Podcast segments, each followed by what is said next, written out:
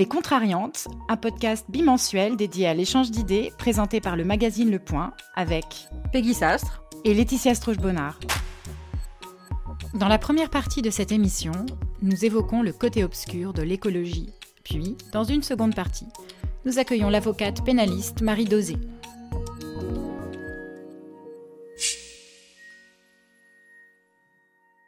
Bienvenue chez Les Contrariantes, le podcast des idées élevées en liberté. Une émission où toutes les deux semaines, Peggy Sastre et moi-même commentons l'actualité, puis débattons avec un invité. Bonjour Peggy. Bonjour Laetitia. Notre sujet du jour, le côté obscur de l'écologie. Peggy, c'est à toi. Alors le lundi 8 mars, euh, les députés de la majorité se sont engagés dans l'un des derniers grands combats législatifs de leur mandat, euh, c'est-à-dire l'examen des 5000 amendements de la loi climat et résilience. Euh, dans le cadre des travaux de la commission spéciale qui a été mise en place à cette occasion. Euh, donc les députés qui la composent euh, sont partis pour deux semaines de débat autour des mesures en faveur de l'écologie du quotidien, entre guillemets, défendues par l'exécutif et issues des travaux de la Convention citoyenne pour le climat dont nous avions parlé dans un précédent numéro. Et le lendemain, le 9 mars, la présidente du Rassemblement national, Marine Le Pen, s'attaquait elle aussi à l'écologie avec un contre-projet de référendum en 15 questions qu'elle veut soumettre aux Français parce que, entre guillemets, une France, parce qu'une France belle, vivante, apaisée est notre premier patrimoine. les propositions auxquelles Marine Le Pen aimerait que les Français répondent oui sont réparties en trois arguments politiques centraux responsabiliser et protéger les Français, préserver nos territoires et protéger la biodiversité, et le troisièmement, encourager l'économie circulaire et le localisme. Donc, comme beaucoup de commentateurs l'ont commenté à cette occasion, Marine Le Pen continue ici sa partition de normalisation en s'emparant de sujets écolos, qui est une chose rare, si ce n'est inédite, pour son parti. Et elle montre bien que la thématique s'est imposée comme un incontournable du débat politique. Mais est-ce que l'écologie l'est-elle aussi incontournable dans la vie de tous les Français? Ça, c'est la question que je voulais aujourd'hui aborder avec toi. Car il me semble en fait qu'il existe un gros éléphant dans le couloir, je ne sais pas comment on dit, un gros point aveugle du, débat public que j'appellerais euh, le, côté obscur de l'écologie et que je définirais comme les réactions négatives, voire très négatives, que peuvent susciter dans la population, et, d'ailleurs pas que française, euh, les injonctions euh, environnementales.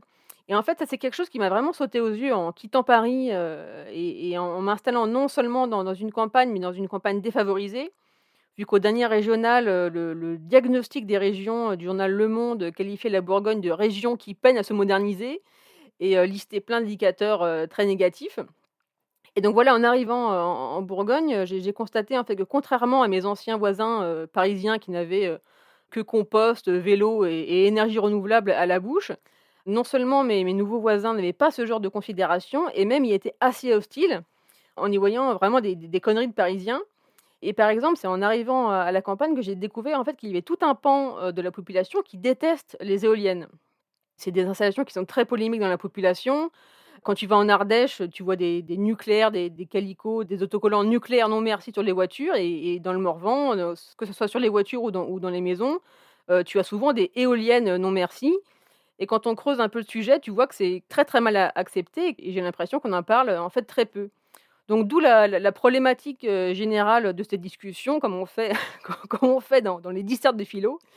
Euh, l'écologie est-elle un, sujet réellement consensuel ou au contraire un énième vecteur de polarisation? Écoute, euh, j'aime beaucoup quand tu imites Marine Le Pen, ça c'est pas mal du tout.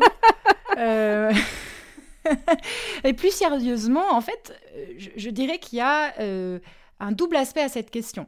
Le premier aspect, c'est que il y a une forme de consensus quand même qui s'est formé sur l'importance du respect euh, de la nature, de la protection de la planète, la conscience quand même du, changement euh, climatique provoqué par l'homme. Et c'est une prise de conscience qui est complètement transpartisane. On peut quand même constater qu'il y a 30 ans, l'écologie était quand même réduite au parti écolo elle était quand même assez marginale, elle n'intéressait pas grand monde, et petit à petit, en fait, ça a diffusé dans l'ensemble euh, des partis politiques, mais aussi de la population.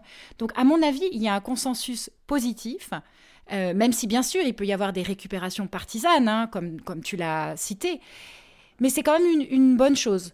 Ensuite, euh, l'autre aspect que tu soulignes très bien, c'est qu'il y a une forme de moralisation en fait du sujet et un clivage, un nouveau clivage qui se fait jour entre euh, les grandes villes et le, périurbain ou les campagnes, qui peut-être correspond à un nouveau clivage qui est très fort aussi entre les plus diplômés et les moins diplômés de la population, parce qu'on constate quand même qu'il y a une corrélation entre le niveau de diplôme et l'intérêt pour l'écologie.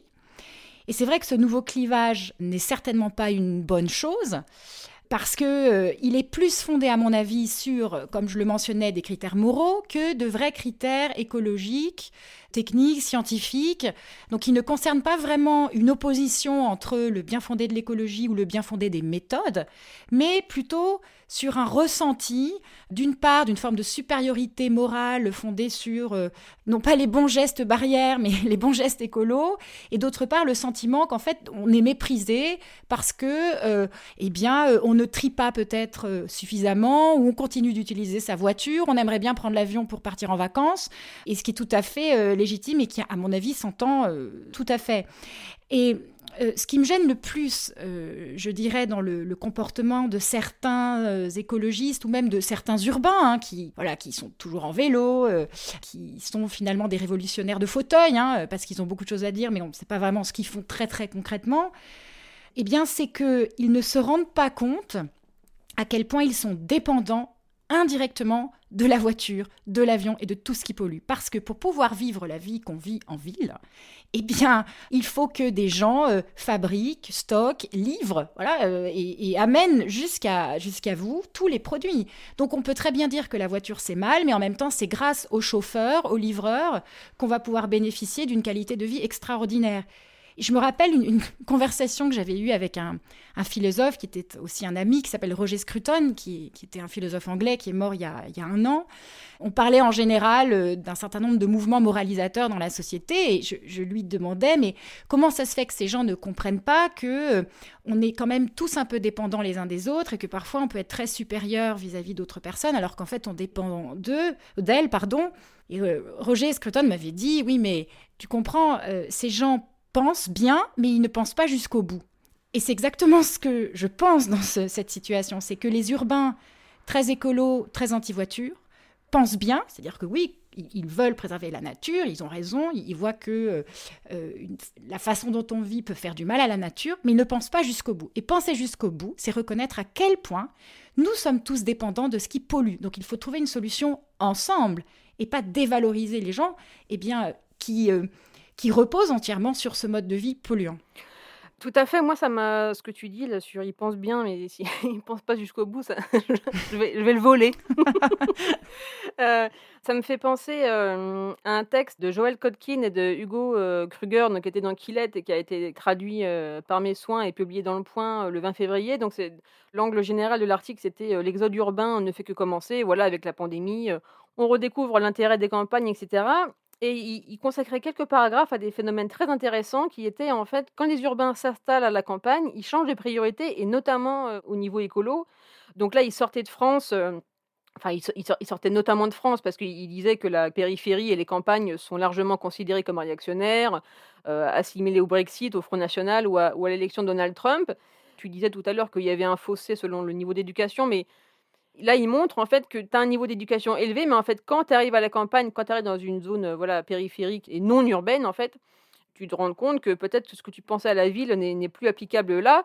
il donnait l'exemple en fait d'une région au, Nouveau-Mexique où en fait il y a plein d'urbains qui sont arrivés et qui, qui sont arrivés voilà avec dans leur valise euh, le, le mantra qu'il y a les combustibles fossiles c'est pas bien etc et en fait, quand ils arrivent au Nouveau-Mexique, ils voient, comme tu disais, très concrètement qu'en fait, les combustibles fossiles, ben, c'est ça qui finance leur vie, et notamment euh, les écoles qui dépendent très lourdement euh, des revenus du pétrole. Donc là, quand ils changent d'avis, Kotkin et, Kruger disaient aussi que, euh, je change un peu de tête, c'est-à-dire que ce sont des décisions écolo qui sont prises par Wall Street, dans la Silicon Valley ou par des stars du showbiz et qui en fait ont des conséquences très dramatiques dans les, dans les régions périphériques. Voilà, ça fait des pertes d'emplois massives. Le programme climatique euh, qui est défendu par ces gens euh, fait perdre des emplois dans, les Appalaches, dans les Rocheuses, etc. Il y a des petites villes qui peuvent se transformer en bidonvilles euh, du jour au lendemain. Là, je, cite le texte. Ça me paraît très intéressant. Il, il, donne aussi l'exemple en Allemagne. Donc de, là, c'est une étude qui a été faite par la revue Ecological Economics qui montre en fait que les politiques d'énergie verte frappent beaucoup plus durement les communautés rurales que les villes, même en fait si elles sont au même niveau en termes d'émissions à gaz, de gaz à effet de serre. Et enfin, il termine, donc voilà, il cite, il cite on, va, sans doute, on va sans doute en parler plus tard aujourd'hui. il parle du mouvement des Gilets jaunes, qui a eu des, qui a eu des mouvements similaires aux Pays-Bas, voilà, de, contestation et de protestation contre les prix trop chers de l'énergie. Et il montre en fait que justement ces politiques énergétiques en fait vont creuser les inégalités parce qu'en fait qui va en payer le plus le prix, que ce soit en Grèce, en Allemagne, en France ou au Royaume-Uni, ce sont des régions qui sont déjà pauvres. Oui, c'est assez euh, consternant d'une certaine façon. Euh, au, moment des Gilets jaunes, quand même, j'ai l'impression qu'il y a une prise de conscience générale euh, de ce clivage. je pense que certains n'en avaient absolument pas conscience et que finalement, ça nous a c'est apparu très clairement. Ça s'est complètement euh, estompé hein, depuis cette époque. Et j'ai l'impression que la pandémie a même aggravé le, problème parce que, comme tous euh, les intellectuels euh, étaient obligés de rester chez eux et, donc ils n'avaient qu'une chose à faire, c'est lire et écrire, ils se sont mis à, inventer des, projets de, monde d'après. On en a déjà parlé dans ce podcast. Et dans ce monde d'après, en effet, il y avait une vision euh, d'une sorte de retour à, la nature, qui était une sorte de, programme déjà réalisé par le confinement. Ce qui m'a beaucoup frappé, même, même choqué euh, à l'époque, c'est qu'il y a une forme de, réjouissance, de, divine surprise, pourrait-on dire, euh, à voir en fait cette pandémie arrêter complètement l'activité économique parce qu'elle réalisait ce que les, les, écologistes les plus radicaux n'osaient espérer. Alors, je, voulais partager avec toi euh, euh, quelques extraits, quelques réflexions que j'ai trouvées dans un ouvrage qui est paru aux presses universitaires de France euh, en, juin 2020, signé par Dominique Bourg, Pablo Servigne et, d'autres, alors qui se félicitent de la décision d'arrêter l'économie pour lutter contre la pandémie et qui soutiennent que la lutte contre le changement climatique doit euh, s'inspirer en fait de la façon dont euh, nos sociétés ont réagi euh, au coronavirus. Je cite, Quand on voit les sacrifices et les renoncements auxquels presque tout le monde se plie pendant le confinement, on se dit que tout était déjà possible. Alors je ne sais pas si, si nos auditeurs se rendent compte, enfin, bien sûr ils se rendent compte du niveau en fait de pensée liberticide qu'on atteint ici. C'est-à-dire que c'est une, une écologie qui ne cache absolument pas euh, son ambition de contraindre, de planifier, d'obliger les gens à vivre d'une certaine façon pour pouvoir réaliser le rêve euh, euh, écologique. Alors je continue un, petit peu. Dans, ce livre, on propose de relocaliser une bonne partie du commerce, évidemment en dénonçant les échanges internationaux. on propose de pister les consommations individuelles pour les rationner de nationaliser le secteur bancaire pour centraliser le crédit, de fonctionnariser presque hein, les individus par la distribution d'un revenu octroyé par l'État, à condition qu'ils s'adonnent à une activité autorisée par la planification écologique. Non mais je, n'invente pas. Hein. Euh, on propose même de renvoyer 30% de la population active dans les champs à temps plein. La moitié de la population active serait invitée à s'adonner à des activités agricoles à temps partiel. et, bien entendu, hein, ces gens auront avant tout recours à l'énergie musculaire, animale ou humaine. En fait, on, fait de l'exode urbain forcé, enfin incité hein, par la fiscalité, et on fixe même un taux. Hein. Il faudrait que les agglomérations soient peuplées de 300 000 personnes en moyenne. Euh, bon, alors c'est pas mal parce qu'on a un autre, un autre penseur de l'écologie, Serge Latouche, qui lui propose des villes de 30 000 habitants maximum. Bon, euh, alors ça continue, hein, euh, donc je ne vais, pas, vais pas vous infliger ça, mais voilà, je suis assez euh, horrifiée personnellement que finalement l'écologie est utilisée comme prétexte à une pensée qui est finalement, il faut le dire, hein, clairement anticapitaliste, décroissante, et, qui se complaît finalement dans la, dans la planification et la contrainte euh, la limitation des libertés d'autrui. Et j'en suis à me demander aujourd'hui si l'écologie, ou plutôt l'écologisme, n'est pas le nouvel opium des intellectuels. C'était une très bonne formule. Moi, j'aurais dit que c'était un nouveau un nouveau puritanisme et une nouvelle, police, comportementale. Et c'est effrayant ce que tu cites là sur Pablo Servigne, en fait, c'est vraiment du maoïsme, on va faire travailler de force les gens à la campagne et tout. Tout à fait. C'est ce qui a fait des famines avec Il y des a Pol millions de morts, Pot, mais c'est Staline, voilà, c'est c'est Mugabe. c'est formidable. C'est formidable parce que ça reprend toujours les trucs et ils comprennent ils comprennent pas quoi. Pendant 300 ans pendant 300 ans, ils vont comment ils vont ils vont continuer, ils vont: «Ah ça marche pas, merde, ça fait des morts. Ah ouais d'accord, mmh, on n'était pas ouais super». Non, mais aussi le truc, c'est c'est le fossé de classe, heu, énorme. On a vu comment c'est facile de s'arrêter, mais en fait, parce que toi, c'est facile de t'arrêter parce que ta vie, c'est, heu, faire des conneries d'intello, heu, sur ton Mac, dans ton salon. Tu es restaurateur, tu es livreur. En gros, tout ce qui n'est pas un métier facilement, heu, télétravaillable et il y en a quand même beaucoup. Moi, c'est ce qui me frappe, c'est ça, c'est à la fois le foss le fossé de classe et en fait la déconnexion par rapport au voilà, à la réalité des gens qui, heu, en fait, prétendent mieux savoir que tout le monde et avoir une vision très, surplombante et on a tout compris, on a tout su, on a tout analysé, alors que non, quoi. Ils voient juste, heu, par rapport à leur nombril comme, heu, j'ai même envie de dire de prototypes, heu, fonctionnent depuis des années, quoi, enfin depuis des des décennies, des siècles. c'est vrai et et il faut quand même le reconnaître, heu, c'est quand même la posture, heu, assez classique de certains intellectuels de gauche à idéologiser le débat, mais on est obligé de le constater et qu'aujourd'hui, c'est le nouveau visage d'une certaine gauche qui prétend en plus faire le bonheur des gens, heu, contre leur plein gré. Heu, c'est comme tu le dis, exactement les mêmes recettes et ce qui est incroyable, c'est qu'il n'y a personne pour les arrêter. Je voudrais citer à nouveau euh, Roger Scruton euh, sur les intellectuels euh, qui a une phrase absolument euh, magnifique qui est la suivante Les intellectuels sont naturellement attirés par l'idée de planifier la société parce qu'ils sont convaincus qu'ils en auront la charge. Alors c'est exactement ça, parce que c'est un discours qui se fait à nouveau au nom du peuple, au nom des pauvres, qui seraient euh, martyrisés par euh, le capitalisme productiviste. Mais évidemment, euh, ça n'est pas du tout pour le peuple ou les pauvres. Tout ça, c'est pour ceux qui auront le vrai pouvoir et qui sont ces penseurs-là. Et ce que je trouve vraiment étonnant, c'est qu'on ne voit pas la supercherie. On ne voit pas que le roi est nu d'une certaine façon.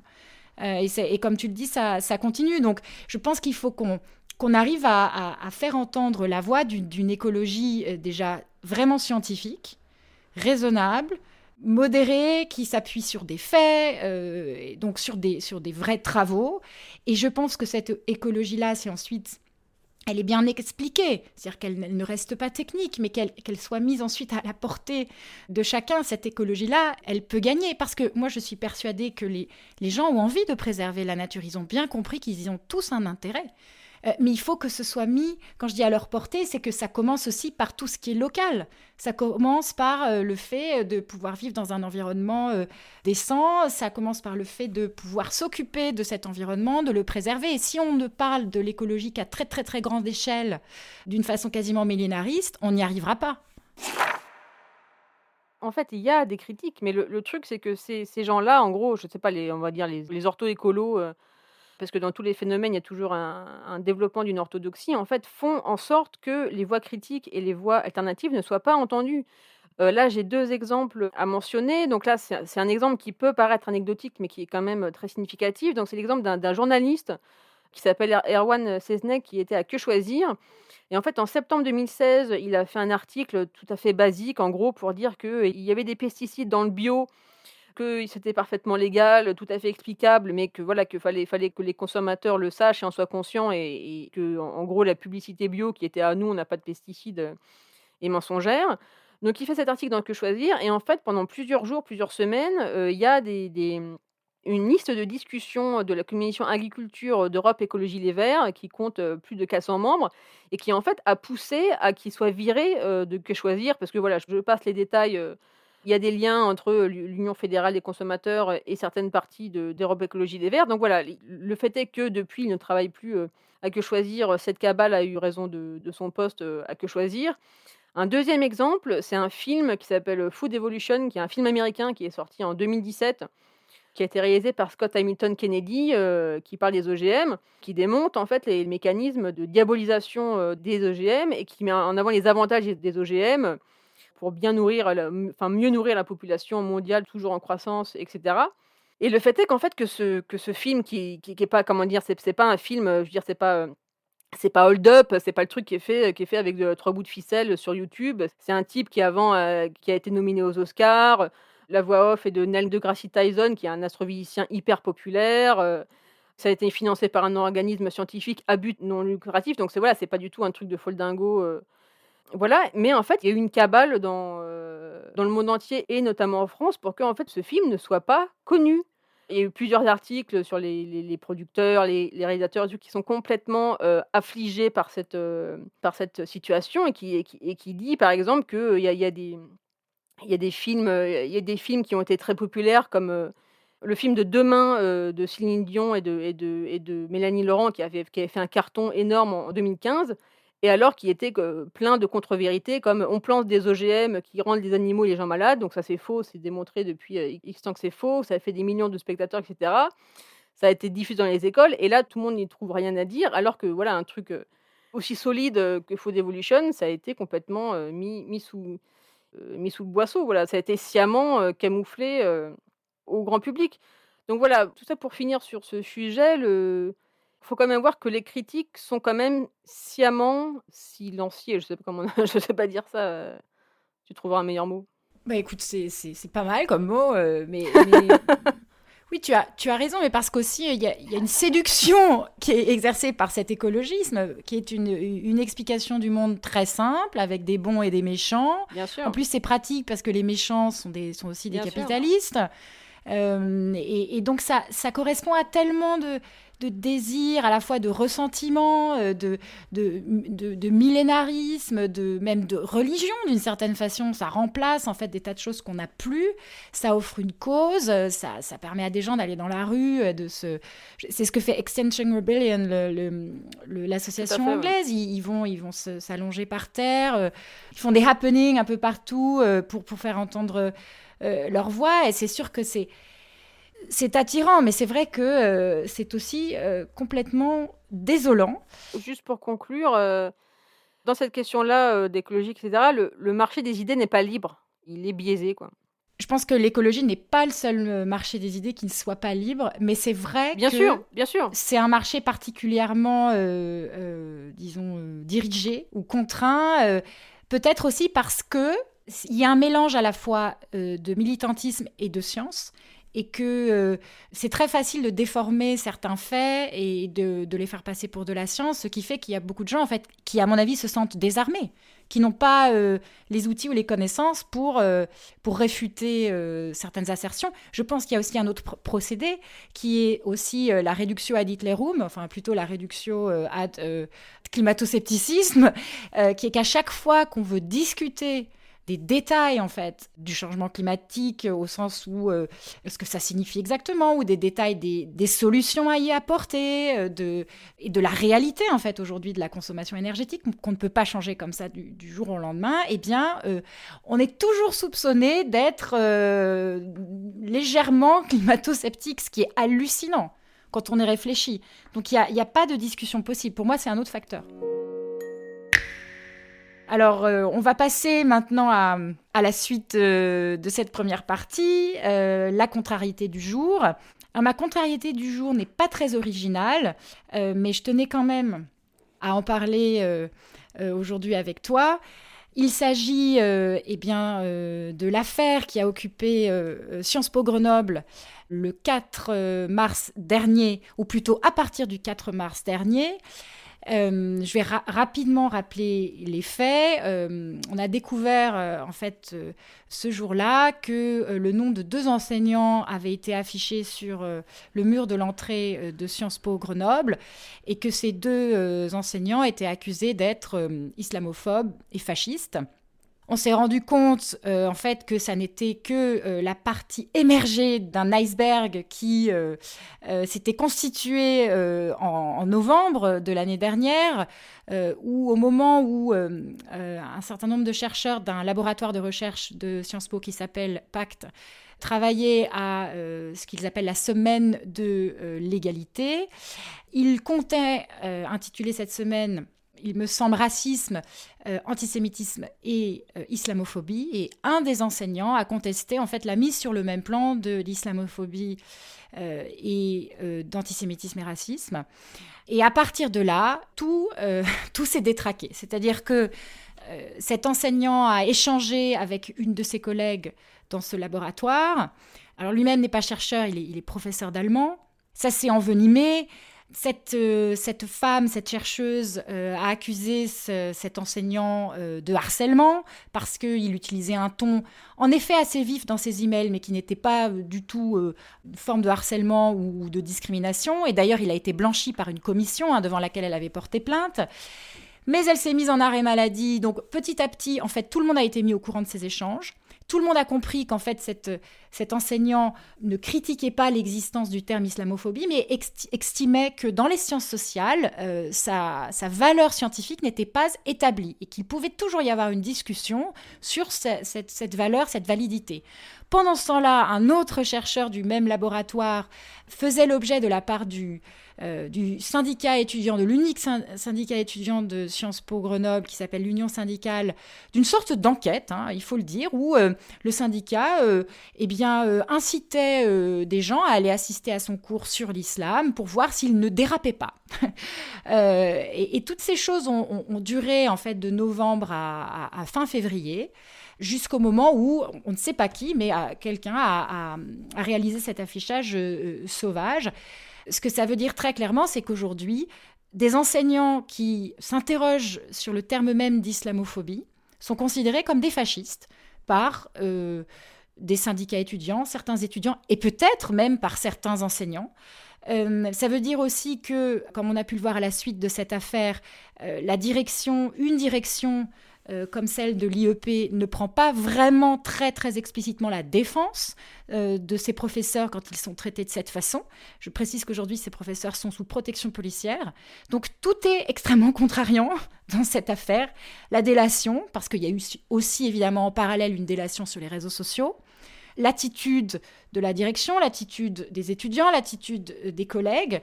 Euh, et donc cette histoire a été connue et finalement c'est la seule chose qui est réjouissante dans cette affaire, c'est que euh, euh, c'est tellement énorme que tout le monde en a parlé.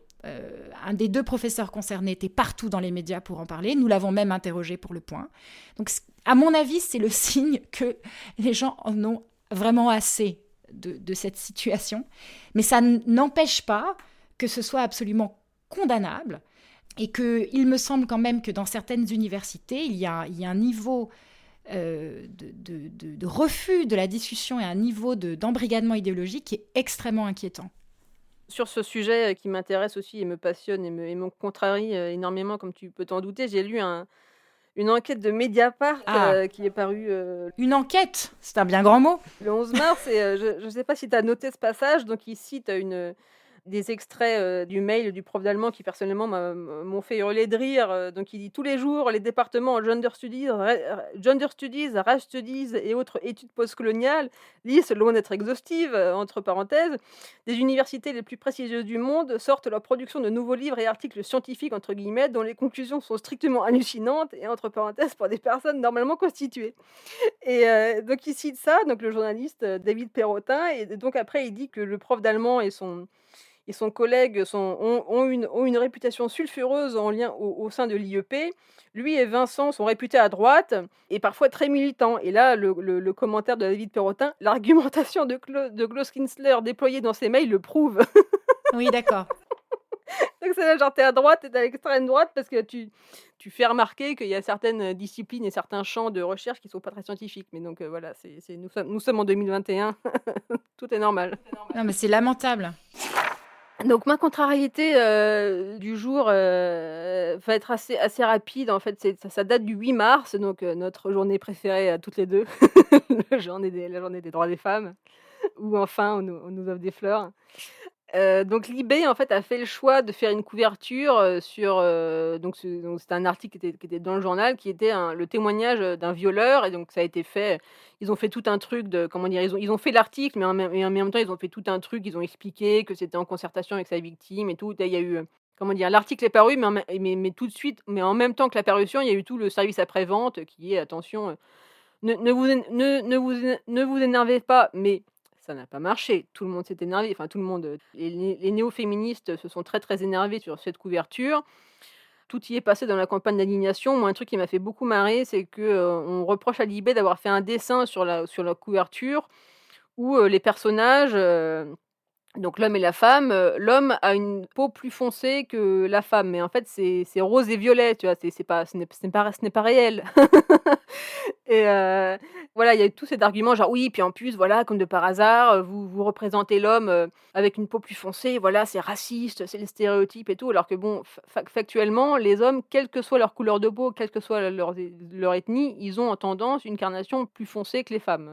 tant pis pour elles, voilà et, l'autre truc rigolo, c'est qu'en fait, le, type, donc le, violeur, en fait, il déroulait dans, son témoignage, euh, en fait, tout le catéchisme néo-féministe, comme quoi il avait été socialisé à violer, euh, qu'on vit dans une culture du viol, qui incite les hommes, comme lui, à ne pas prendre conscience euh, de ce qu'il a fait, etc.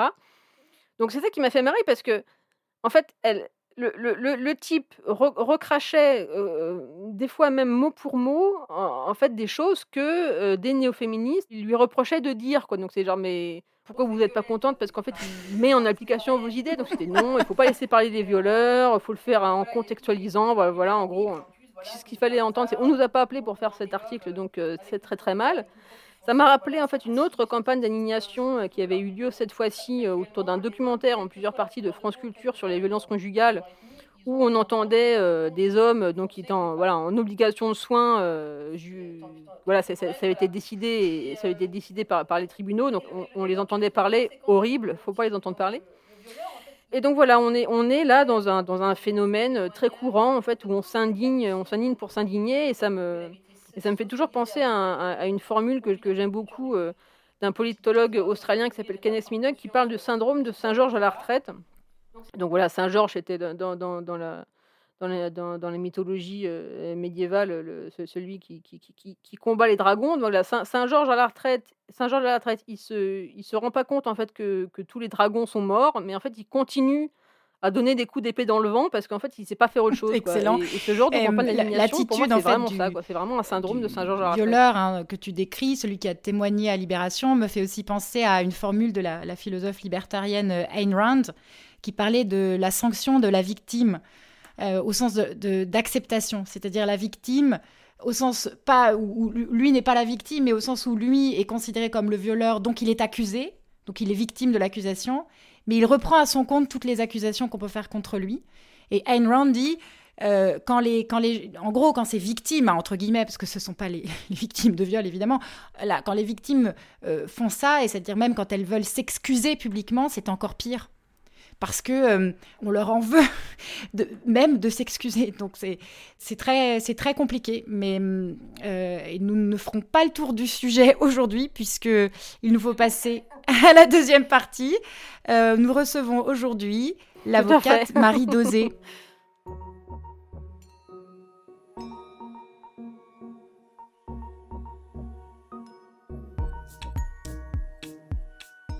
Marie Dosé, bonjour. Bonjour. Et merci de nous rejoindre euh, aujourd'hui euh, chez les Contrariantes. Vous êtes avocat pénaliste, vous avez déjà une très belle carrière derrière vous, vous êtes familière de procès à dimension politique, et avocate de nombreuses personnalités, mais aussi d'anonymes. Alors pourquoi vous inviter aujourd'hui? Car cela fait un moment que nous observons, Peggy et moi, avec admiration vos prises de position publiques. Le 14 février dernier, notamment, vous avez co-signé dans Le Monde, avec cinq de vos confrères, une tribune intitulée Le tribunal médiatique a fini par contaminer l'ordre judiciaire. Vous y expliquiez qu'en matière de violence sexuelle, à force de préférer le tribunal médiatique au prétoire, on mettait gravement en danger le principe fondamental de notre droit, qu'est la présomption d'innocence. Vous dénonciez aussi la complicité du parquet en la matière, qui ouvre désormais quasi systématiquement des enquêtes préliminaires, même quand les faits sont prescrits. Ce n'est pas le seul sujet où, pour reprendre le titre d'un portrait que le Monde Magazine vous a consacré en juin 2020, vous vous faites l'avocate du diable. Vous œuvrez depuis 2018 au rapatriement des enfants et des femmes de Français partis faire le djihad en Irak et en Syrie et retenus au Kurdistan syrien. Vous avez aussi défendu l'un des 14 accusés du procès des attentats de janvier 2015 de Charlie Hebdo, de Montrouge et de l'hypercachère. Pour toutes ces raisons, certains vous décrivent comme à contre-courant. Vous êtes une contrariante en quelque sorte. Cela me semble d'autant plus incongru qu'à mon humble avis, vous prenez le courant dans le bon sens, celui de la justice. Or, la justice n'est ni un plébiscite, ni la morale, elle demande du temps, du recul, de la contradiction, et ce n'est pas pour rien qu'elle est représentée depuis des siècles par une déesse portant une balance pour peser le pour et le contre. Mais aujourd'hui, quand on dit balance, c'est plutôt pour balancer et pas pour peser. Alors rentrons dans le vif du sujet si vous le voulez bien. Je laisse la parole à Peggy pour la première question. Marie Dosé, euh, dans, ce, dans ce, le, portrait du monde euh, que Laetitia a cité, euh, on vous dit avocate des causes perdues. Est-ce que vous vous reconnaissez dans cette dénomination? Non, je la trouve un peu stupide, cette dénomination. Je suis ni l'avocate du diable, ni l'avocate des causes perdues. D'abord, le titre initial de ce portrait, c'était l'insurgé du barreau. Mais comme, à mon avis, c'est moins porteur commercialement, on a, on a décidé de changer. Et puis de faire un peu cette, référence euh, à Vergès, que je comprends pas très bien. Parce que quoi? Ça veut dire que défendre des enfants qui sont en train de périr et de mourir dans des camps en Syrie, c'est défendre le diable? Je, ne piche pas très bien tout ça. Donc non, je me reconnais absolument pas ni dans le titre de ce portrait, ni dans ce portrait, mais bon, j'ai plutôt ce sentiment que c'est un portrait qui parle plus de, la profession que de moi, en fait. Vous avez souvent dénoncé le, populisme pénal. Qu'entendez-vous par là? Le populisme pénal, c'est quand on se sert, c'est quand on se sert du contentieux pénal pour euh, à des fins politiques et politiciennes. Voilà, c'est-à-dire c'est c'est par exemple le phénomène un fait divers une loi c'est quand on, est, on, retire euh, de l'essence de la matière pénale tout ce qu'elle a de plus noble pour en faire une arme politique. Ça a été euh, le summum de, l'exercice du pouvoir par Nicolas Sarkozy, par exemple, hein, qui, qui s'est vautré dans, dans l'hystérie victimaire, qui a, qui a véritablement excité les foules, demandé plus de répression, réformer de façon outrancière le code pénal à chaque fois que, que l'émotion euh, populaire euh, se heurter à, un fait divers particulièrement euh, choquant. Voilà, c'est ça le populisme pénal. C'est véritable. Vous savez, la matière pénale, elle est évidemment celle qui charrie le plus d'émotions. Et l'émotion, c'est parfois ce qu'il y a de plus dangereux. C'est même souvent ce qu'il y a de plus dangereux. Donc, si le pouvoir politique ne freine pas cette émotion-là pour la transformer en raison ou pour prendre une belle distance avec elle, mais si votre pour mieux finalement euh, euh, jouer la carte du populisme, eh bien, eh bien on, sombre, on sombre dans le pire. C'est ça le populisme pénal. Alors le grand public vous connaît euh, notamment, comme, comme, comme l'a rappelé Laetitia dans, dans, sa présentation, pour la défense des familles d'enfants de djihadistes. Et vous avancez que ne pas rapatrier ces enfants en France et donc les laisser mourir avec leur mère en zone de guerre euh, participe de la fabrication du terrorisme et constitue, euh, donc pour reprendre le titre d'un de vos livres, une victoire de Daesh. Est-ce que vous pouvez nous expliquer euh, ce point de vue? Vous savez, moi je vais vous dire, je suis née en Lorraine, j'ai grandi en Lorraine. Et en Lorraine, je peux vous assurer qu'on n'aimait pas trop les Allemands. J'ai encore en tête mon grand-père qui était très fier de moi quand j'arrivais avec un ou deux sur vingt au sortir du collège en, en allemand. Je me souviens même de ma sœur qui écrivait interrogatoire de Bosch au lieu d'interrogatoire euh, d'allemand. Donc c'est pour vous dire à quel point c'était quand même assez étrange. Notre rapport, nos rapports avec, avec l'Allemagne, malgré les jumelages et, l'apaisement euh, euh, qui était censé nous entourer. Je vous raconte ça parce que les Lorrains, voyez-vous, au sortir de la Seconde, Guerre mondiale, ils ont adopté des dizaines, près d'une centaine d'enfants qui sortaient des Lebensborn. Les Lebensborn, c'était ces orphelinats euh, créés par, par les Allemands pour améliorer la race aryenne. Et puis, en 45, comme on ne savait pas quoi faire de ces gamins, eh bien, ce sont les Lorrains qui en ont adopté beaucoup. Ce que je veux dire par là, c'est qu'on a été capable, nous, d'adopter les enfants de ceux qui avaient tué nos grands-pères, 14-18, nos pères, nos fils, nos frères, et qu'aujourd'hui, on n'est pas capable, on n'est pas capable de faire revenir 200 enfants qui n'ont rien demandé, qui n'ont pas demandé à naître en Syrie, qui n'ont pas demandé à être emmenés en Syrie, des camps qui sont situés dans une zone de guerre dans lesquels ils sont en train, et je pèse mes mots, de crever. Donc en fait, les victoires de Daesh, c'est ça. Parce que Daesh, on leur offre sur un plateau cette inhumanité.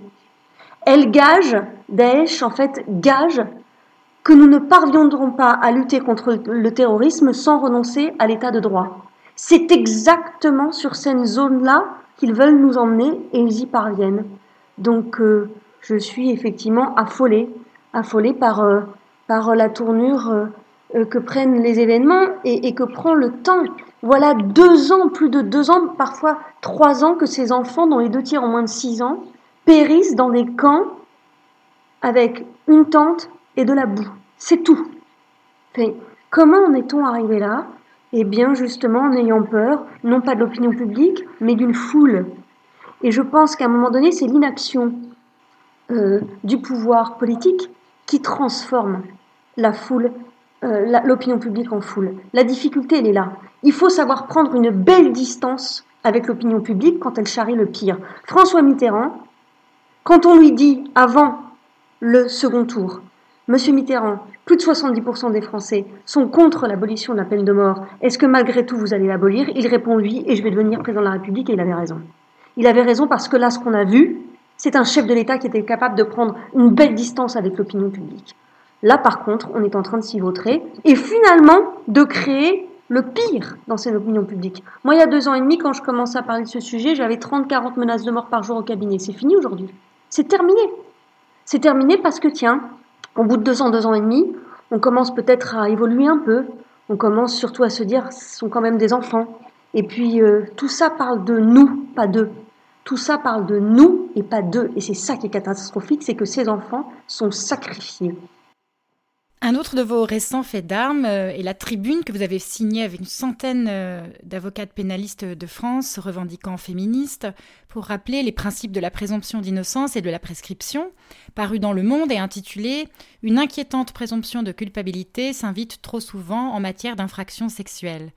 Alors pourquoi avoir écrit ce texte et quelles sont les réactions qui vous ont le plus marqué? J'ai écrit ce texte parce que je, je, je n'en peux plus d'entendre et de lire n'importe quoi sur la justice pénale en matière de crimes sexuels. Lorsqu'une députée, non pardon, une sénatrice, je ne sais plus très bien, une parlementaire, à l'initiative d'une énième proposition de loi, vient affirmer sur le plateau d'une chaîne télévision parlementaire que pour qu'un homme coupable de crimes sexuels soit condamné, il faut prouver que la victime n'est pas consentie à l'acte, c'est scandaleux, c'est lamentable. Et je ne comprends pas comment on considère qu'il est nécessaire de raconter n'importe quoi pour faire entendre euh, une, raison qui est en réalité la déraison pure et simple. Ça n'est pas vrai. Ça n'est pas vrai. Dans le texte, on ne, parle jamais du consentement de la plaignante ou de la partie civile, mais on part toujours, toujours du mise en cause. Et il est faux, encore une fois, d'asséner que pour qu'un coupable soit euh, condamné, il faut prouver que la victime n'est pas consentie à l'acte. Ça n'est pas vrai. Et c'est vrai que quand on est pénaliste, qu'on passe son temps devant les tribunaux correctionnels, qu'on passe son temps devant les cours d'assises, qu'on sait à quel point il est difficile dans ce type de contentieux de faire, non pas respecter la présomption d'innocence, mais de faire passer la présomption d'innocence, eh bien, euh, j'ai énormément de mal à entendre parler de justice patriarcale au service des monstres ou, euh, euh, des, criminels sexuels. C'est pas vrai. Ce qui manque en France, c'est une vraie connaissance de la justice. Que les profs emmènent dès le collège les élèves, les collégiens, devant les tribunaux, en comparution immédiate. Qu'on continue au lycée et qu'on cesse de parler d'une justice qu'on ne connaît pas, sauf à travers soit les séries américaines, soit les sujets polémiques, mais complètement polémiques, qui sont finalement sous la coupe d'un populisme pénal qui, qui, ne fait que, qui ne fait que grossir. C'est ça que je ressens. Et c'est pour contrebalancer euh, cette, cette, cette fausse perception de l'appareil judiciaire que j'écris ces textes. Je suis pas en train de vous dire que l'institution judiciaire n'est pas perfectible. Je suis pas en train de vous dire qu'elle est parfaite et qu'il n'y a pas de progrès à faire. Mais elle est en train de crever sous des réformes successives qui rendent les textes illisibles. La loi Chiappa, c'est août 2018. En février 2020, on nomme une parlementaire pour faire le bilan de la loi Chiappa mais elle n'est pas arrivée devant les tribunaux. On la connaît pas, la loi Chiappa. En moins de 18 mois plus une année de Covid, on ne peut pas connaître une réforme de l'ampleur de la loi Chiappa. Elle n'a pas rencontré ses juges. Donc, qu'on attende, qu'on laisse la loi respirer, qu'on laisse les réformes respirer. On est en train de réformer les réformes. Le, le droit pénal, c'est, va finir par devenir complètement illisible, vraiment. Pour, continuer un, peu dans cette direction, quel regard portez-vous sur les discours féministes qui sont pour certains très hostiles au système pénal et puis généralement au droit en fait, un, droit qui serait vu, comme, vous l'avez dit, comme la traduction de l'oppression patriarcale. Et là, je pense notamment au cas de Solveig Galouin euh, qui avait accusé Philippe Cobert, qui est votre client, euh, de viol et qui, après le classement sans suite de sa plainte, est maintenant euh, sous le coup d'une procédure pour diffamation et dénonciation calomnieuse. Moi, je pense que ce qu'il faut, surtout, faut surtout, surtout prêter attention à une chose, ne jamais répéter ce nom et ce prénom, parce que c'est finalement ce qu'elle cherche. et, grâce à, et grâce à cette, à cette dénonciation calomnieuse, elle, elle, a, elle, a, elle a trouvé une forme de célébrité. Même être discrédité, elle s'en moque. L'important, c'est d'exister. Donc il faut faire attention aussi à ne pas donner d'existence judiciaire à quelqu'un qui cherche de toute façon l'existence et qui trouve euh, la justice pour, euh, pour euh, s'autoriser ou en tout cas pour obliger les uns et les autres à la faire exister. C'est sa réussite à elle. Donc je fais toujours très attention à ne jamais mentionner son prénom et son nom. Maintenant, je ne veux pas réduire le féminisme d'aujourd'hui, le féminisme contemporain, à ses dérives. Évidemment, il n'est pas question pour moi de le réduire à ses dérives.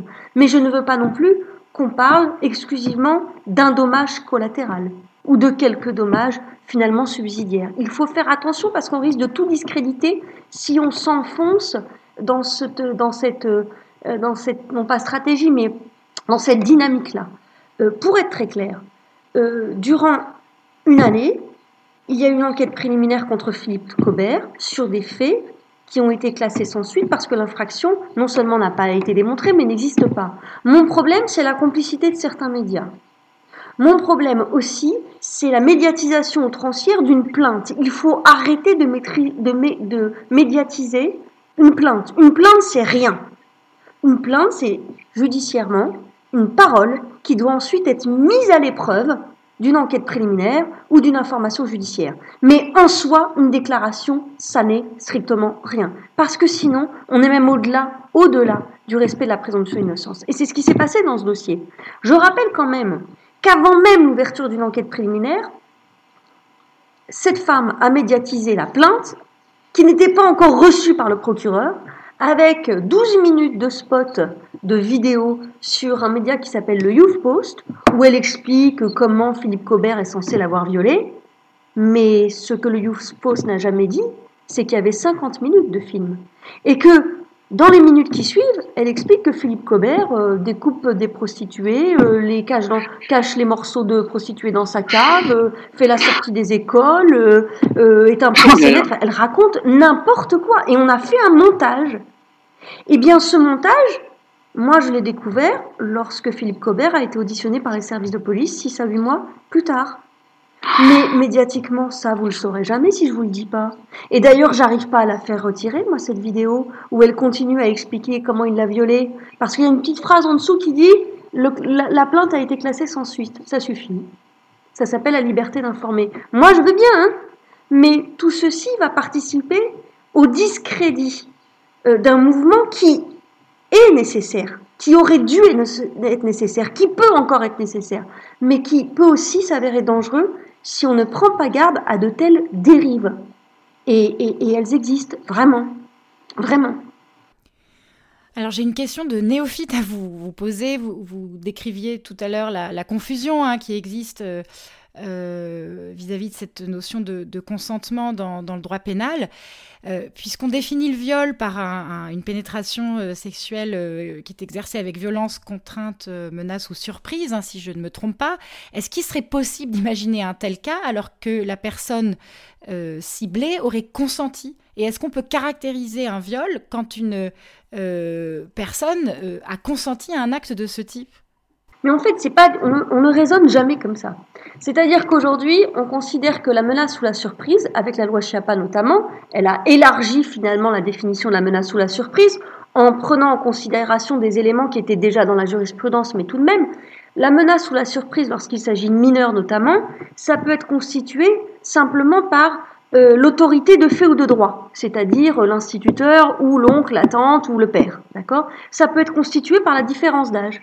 Ça peut être constitué par un âge euh, si, euh, euh, si petit, entre guillemets, de la victime qu'il y a un abus de vulnérabilité. Qu'est-ce que ça veut dire? Ça veut dire que même si l'adolescent ou l'enfant ne réagit pas et que le, le, le, mise en cause va dire, voyez, elle, elle, elle, elle, avait consenti, elle ne disait rien, elle ne disait pas non, elle avait l'air contente, ça fonctionne pas.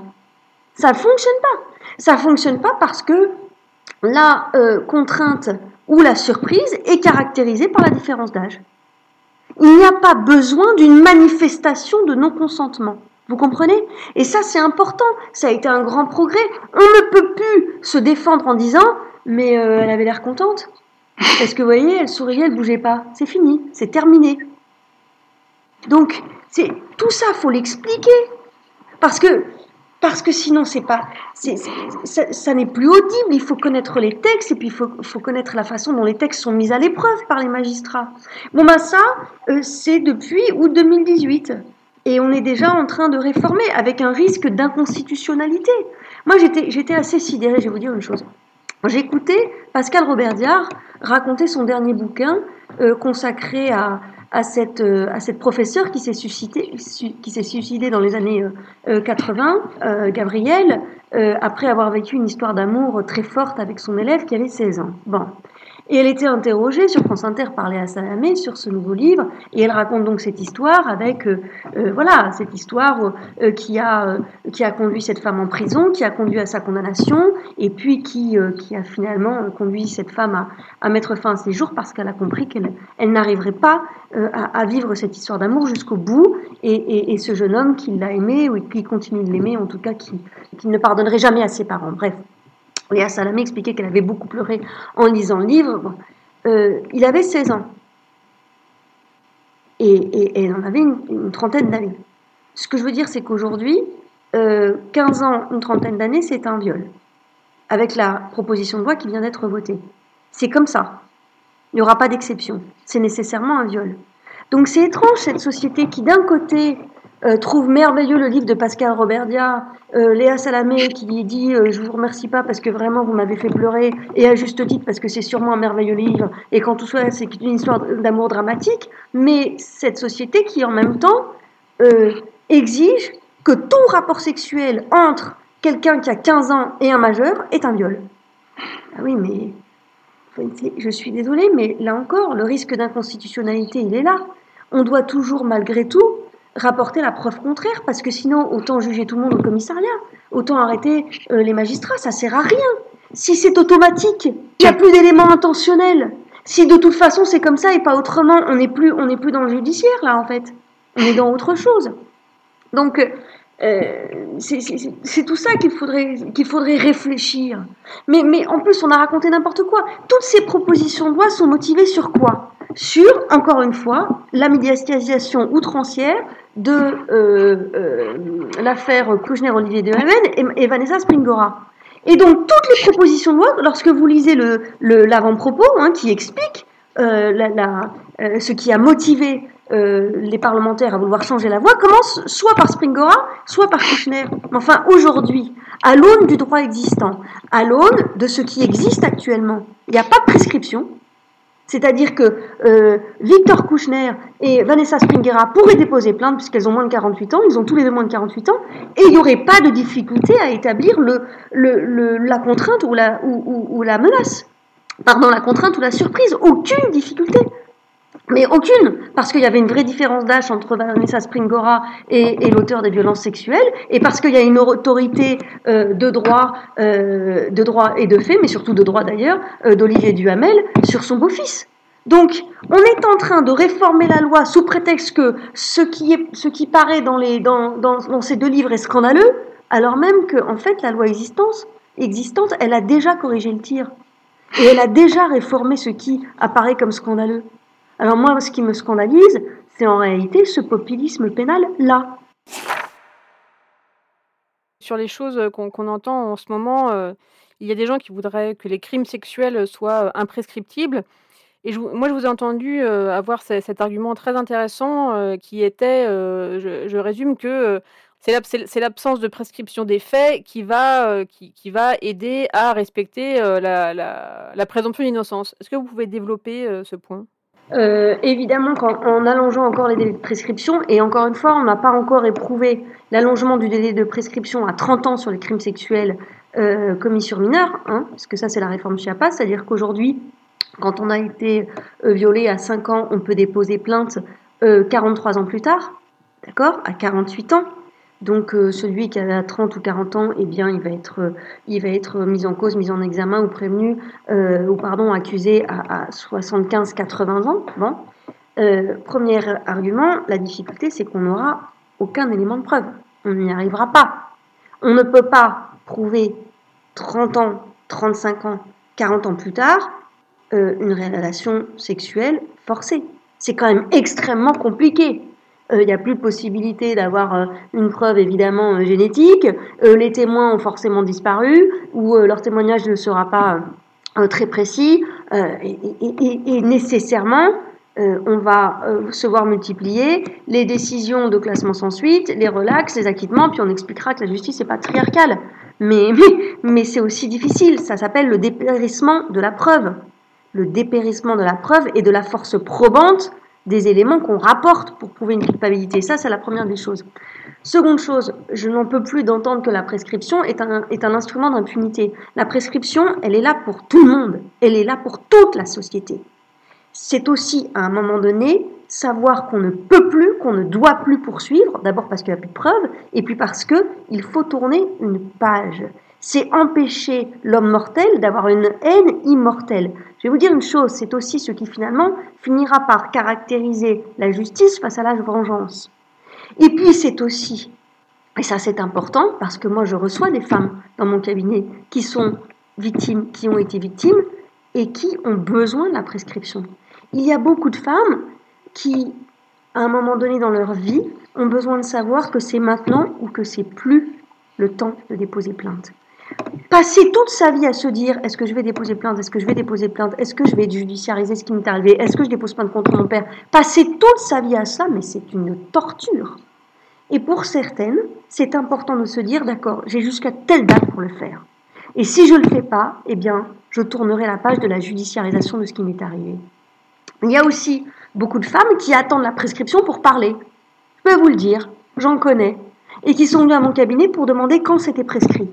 Parce que justement, elles ne veulent jamais que cette parole se retrouve un jour devant la justice.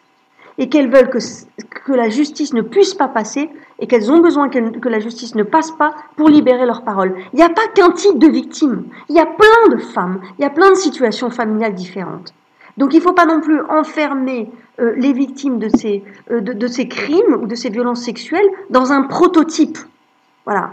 C'est pas parce que certaines victimes euh, ont, pris la parole qu'elles les représentent toutes. Donc c'est tout ça. Dans toutes les sociétés démocratiques modernes, la prescription existe. C'est d'abord, c'est d'abord la prescription, une arme contre l'arbitraire. Et c'est quand même ce qui fonde nos sociétés, en tout cas en matière pénale, ce qui fonde l'état de droit. Alors pour passer à un autre sujet, euh, euh, quelles ont été et quelles sont les conséquences de la, crise sanitaire euh, que nous vivons actuellement sur le fonctionnement de la justice? Alors le, premier confinement, ce qu'on appelle le premier confinement, a été catastrophique. D'abord parce qu'il n'y avait plus du tout d'audience, sauf dans le contentieux des, détentions provisoires, et encore, hein, ils ont été jusqu'à supprimer le recours à un, un juge des libertés et des détentions euh, dans le cadre de la prolongation des détentions provisoires. La justice a fonctionné au ralenti euh, pendant des mois. Elle, a énormément souffert, elle avait énormément souffert juste avant de la grève des avocats qui a perduré quand même 2-3 mois. Donc euh, les retards successifs font que je pense qu'on mettra des années à s'en remettre encore. Il y a des délais d'audiencement qui, sont qui sont très très longs aujourd'hui. Et, et, voilà, la justice était déjà l'institution judiciaire était déjà, était déjà très malmenée, mais il est vrai que la crise sanitaire euh, euh, l'a achevé, et puis je pense surtout aux détenus.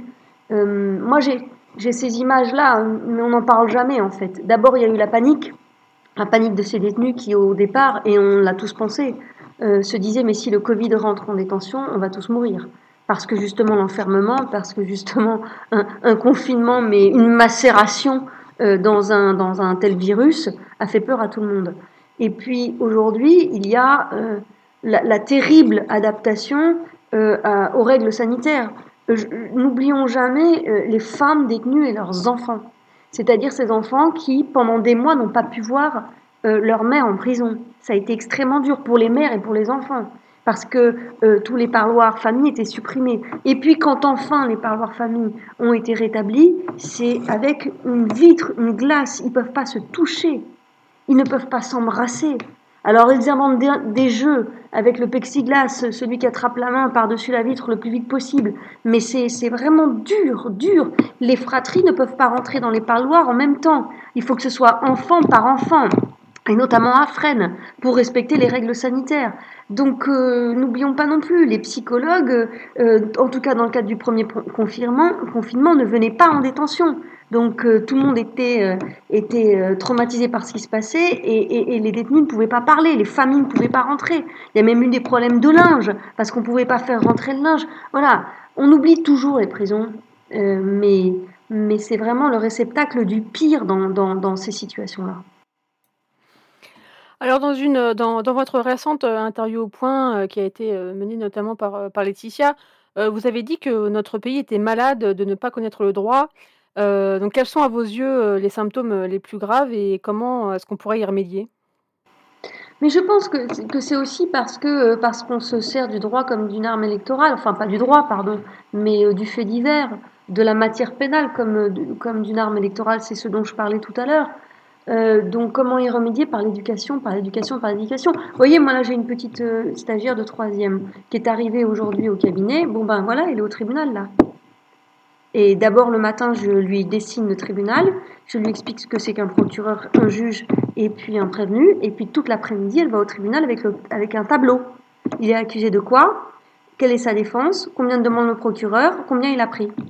Rien que ça, je peux vous assurer que tous les stagiaires de troisième qui ont fait un stage euh, dans mon cabinet ne diront pas dans quelques années que la justice est laxiste en France. Hein, et que véritablement euh, la, présomption d'innocence fait en sorte que, euh, que tout le monde reste impuni et surtout les plus violents. Je peux vous assurer.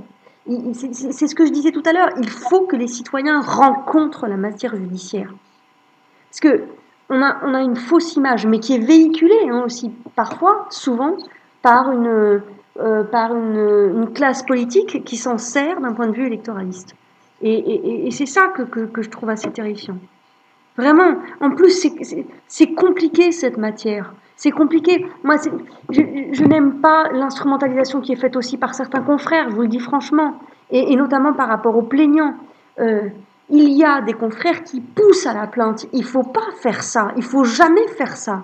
Moi, quand une femme m'explique qu'elle a été, qu'elle a été victime durant des années de son père, de son frère ou de tous ou d'un voisin et qu'elle me dit je veux déposer plainte, il faut déjà lui expliquer ce que c'est qu'une plainte. La procédure pénale, elle broie et elle broie pas seulement qui est, qui est mise en cause, accusé, elle broie aussi celui qui la porte, ou en tout cas celui qui dépose plainte, parce que c'est long, parce que c'est dur, parce que le père va nier, parce que la famille va exploser, parce qu'il va falloir aller jusqu'au tribunal, et que ça va prendre 18 mois, 2 ans. J'ai connu des, des, des, victimes, alors même que, que le mis en cause devenu accusé euh, a été finalement condamné et lourdement, qui se sont sortis plus, euh, plus, plus fragilisé par la procédure pénale euh, et, par la procédure euh, qui s'est finalement bien soldée pour elle euh, qu'autre chose. Mais parce que c'est, long et c'est difficile. Et, et, puis surtout parce que elle pense, et ça on a tort de le dire, que sans judiciarisation il n'y a pas de deuil. C'est pas vrai. C'est pas vrai. Le deuil ne passe pas nécessairement par un procès. Il y a plein d'autres façons de faire son deuil. Et moi, je reste persuadée que la seule façon de faire son deuil, si tant est que cette expression ait du sens, c'est dans l'entre-soi qu'on se répare. C'est de soi à soi qu'on se répare. C'est pas avec la justice. D'abord, la justice n'est pas là pour ça. Et très souvent, malgré elle, elle ne répare pas, elle fait tout le contraire. Alors, ce qui peut sembler un peu paradoxal, euh, néanmoins, c'est que les Français ont l'air de, se passionner euh, pour euh, les histoires policières ou judiciaires. Je dis ça parce que les, séries qui portent sur ces sujets marchent très bien. je pense notamment à une série que Peggy et moi on aime beaucoup, qui s'appelle Engrenage, que vous connaissez certainement. alors, justement, je voulais vous demander ce que vous pensiez de cet apparent paradoxe, et puis peut-être aussi ce que vous pensez de cette série. Oui, alors en fait, comme j'aime pas les heures sup et que j'adore le théâtre, le cinéma et la littérature, mais surtout pas dans ces matières-là parce que j'en peux plus, je ne regarde pas Engrenage. Non mais ça m'étonne pas, c'est comme les musiciens qui ne vont pas au concert parce que c'est parce que c'est leur métier. Oui, je sais pas, mais en tout cas, c'est vrai que tout ce qui a trait à, la justice, pour moi, c'est un, peu compliqué de. Euh, vous savez, c'est pareil, il y a une série là sur euh, tout ce qui est justice antiterroriste. J'ai vraiment le sentiment de, euh, voilà, de, de, oui, de faire des heures supplémentaires, quoi. Bien sûr. Quand on a un quotidien comme le nôtre, on a envie d'en sortir et que je suis pas très fan de. Mais par contre, ce qui m'intéresse toujours, enfin ce qui m'intéresse, ce qui me surprend et ce qui me désole aussi, c'est que, allez, on va dire euh, deux fois sur trois, trois fois sur quatre, les prévenus euh, dans le dans le box appellent le président votre honneur. Hein, ça c'est sûr. Ou quand le policier arrive chez eux, est-ce que vous avez un mandat? Donc il y, a, il y, a, quand même, il y a vraiment un marquage sur les, sur les séries américaines. Hein. Mais pas dans cette série. Dans Engrenage, justement, ça, je crois que ça a été fait avec des, des conseillers techniques, euh, voilà, qui, des consultants qui venaient du métier. Non, mais je peux rien vous en dire, je la, la connais pas. Je la connais pas du tout. Pour finir, euh, j'ai beaucoup aimé euh, dans, dans, votre portrait du Monde Magazine, qui, a, qui, a, énormément de défauts, mais, mais ce passage, ce, passage je, l'ai beaucoup aimé parce que parce qu'en fait, je, voilà, tout simplement, je me suis identifiée. Euh, vous dites que vous, êtes une concertiste euh, contrariée et, vous, précisez que vous avez choisi de, faire carrière dans le droit euh, parce qu'il y a le contraire de la musique. Que, que, vous, que vouliez-vous dire par là? Non, mais c'est juste que hum, oui, je me destinais pas du tout au droit puisque j'ai passé un bac, un bac philo-musique à l'époque, que j'ai arrêté les, le bac après. que j'ai arrêté les études après mon bac pour, pour rentrer au conservatoire, que je donnais déjà des cours et, et que la voie était toute tracée pour, euh, pour euh, une carrière musicale. Et puis que la maladie, on a décidé autrement et que comme il n'était pas question pour moi d'être prof de musique en, en collège et que j'ai toujours eu du mal avec les demi-mesures, euh, j'ai choisi le contraire de la musique. Et dans mon imaginaire, euh, j'en avais très peu à l'époque, sauf euh, musical et artistique, euh, c'était médecine ou droit, donc j'ai pris droit. Voilà. Mais vraiment, c'était, je suis allée en droit pour ça. Et puis je me suis dit aussi qu'avec le droit, euh, il y aurait une hygiène de travail qui, qui, qui ressemble à celle du conservatoire. Hein. Parce que c'est vrai que quand on est 5, 6, 7 heures par jour, toute son adolescence devant son clavier, on se dit qu'à la fac de droit, on doit apprendre aussi par cœur ce qui peut parfois ressembler à l'exercice un peu rébarbatif de, de l'apprentissage des gammes. Mais bon, voilà. Donc je suis rentrée à la fac de droit, pas forcément convaincue, mais de toute façon résignée. Et puis, et puis j'étais à Nancy à l'époque et je suis rentrée au hasard un jour dans un tribunal qui était place Stanislas à ce moment-là. Et, et moi qui ne pouvais plus écouter de musique classique, eh bien j'ai écouté quelqu'un plaider pour la première fois, un petit bonhomme euh, merveilleux qui faisait tomber toutes ses affaires les unes après les autres, qui n'était autre qu'Henri Leclerc, mais je ne le savais pas, est venu plaider euh, à Nancy une affaire assez spéciale. Et je me suis dit, en fait, euh, fait c'est ça aussi un concertiste. Et, donc je me suis dit que, que, que j'allais devenir avocat pénaliste. Et c'est vrai, et c'est vrai qu'il y a, il y, a, il y a quelque chose pour certains confrères de musical euh, lorsqu'ils plaident. Mais les plaidoiries ont changé et ça c'est bien aussi. Euh, les femmes n'ont pas pris le pouvoir, j'ai horreur de ça. Mais la, profession s'est féminisée. Même si chez les avocats pénalistes, on est beaucoup plus de femmes que d'hommes, mais qu'on est les collaboratrices des grands hommes. Hein, c'est vraiment le cas et euh, c'est dommage, mais ça va évoluer, c'est déjà en train d'évoluer. Mais en tout cas, la plaidoirie change. Quand j'ai commencé il y a 20 ans, c'était très grandiloquent, c'était très, euh, très masculin, ça vibrait dans tous les sens, il y avait des effets de manche. Et puis, comme la profession se féminise, il y a quelque chose d'abord de plus psychologique, de plus, je trouve, hein, de plus fin, euh, de moins assuré et en même temps de beaucoup plus précis. Et, voilà, tout ça, je l'entends un peu comme, euh, comme, comme une musique. Oui, véritablement. Je choisis parfois les compositeurs quand, quand j'entends mes consoeurs ou mes confrères euh, plaider. En tout cas, je, j'ai sous les yeux des partitions musicales. Donc voilà, c'est quelque chose de, très important. Mais voilà, c'est une erreur de parcours euh, euh, qui, m'a donné la chance d'exercer, à mon humble avis, le plus beau métier du monde. La musique a certainement perdu euh, une concertiste talentueuse, mais le droit a gagné une grande avocate. En tout cas, merci beaucoup Marie Dosé d'avoir rejoint les Contrariantes aujourd'hui. Merci à vous. Et rendez-vous à nos auditeurs dans deux semaines pour le prochain numéro. Merci. C'était Les Contrariantes, le podcast des idées élevées en liberté présenté par le magazine Le Point, à retrouver toutes les deux semaines sur lepoint.fr, Apple Podcast, Spotify, Deezer et Google Podcast.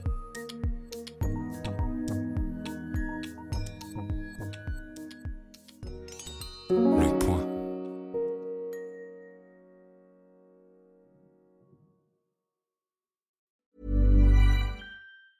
Hey, I'm Ryan Reynolds. Recently, I asked Mint Mobile's legal team if big wireless companies are allowed to raise prices due to inflation. They said yes. And then when I asked if raising prices technically violates those onerous two year contracts, they said, What the f are you talking about, you insane Hollywood ass? So to recap, we're cutting the price of Mint Unlimited from $30 a month to just $15 a month. Give it a try at mintmobile.com slash switch. $45 upfront for three months plus taxes and fees. Promo rate for new customers for limited time. Unlimited more than 40 gigabytes per month. Slows. Full terms at mintmobile.com.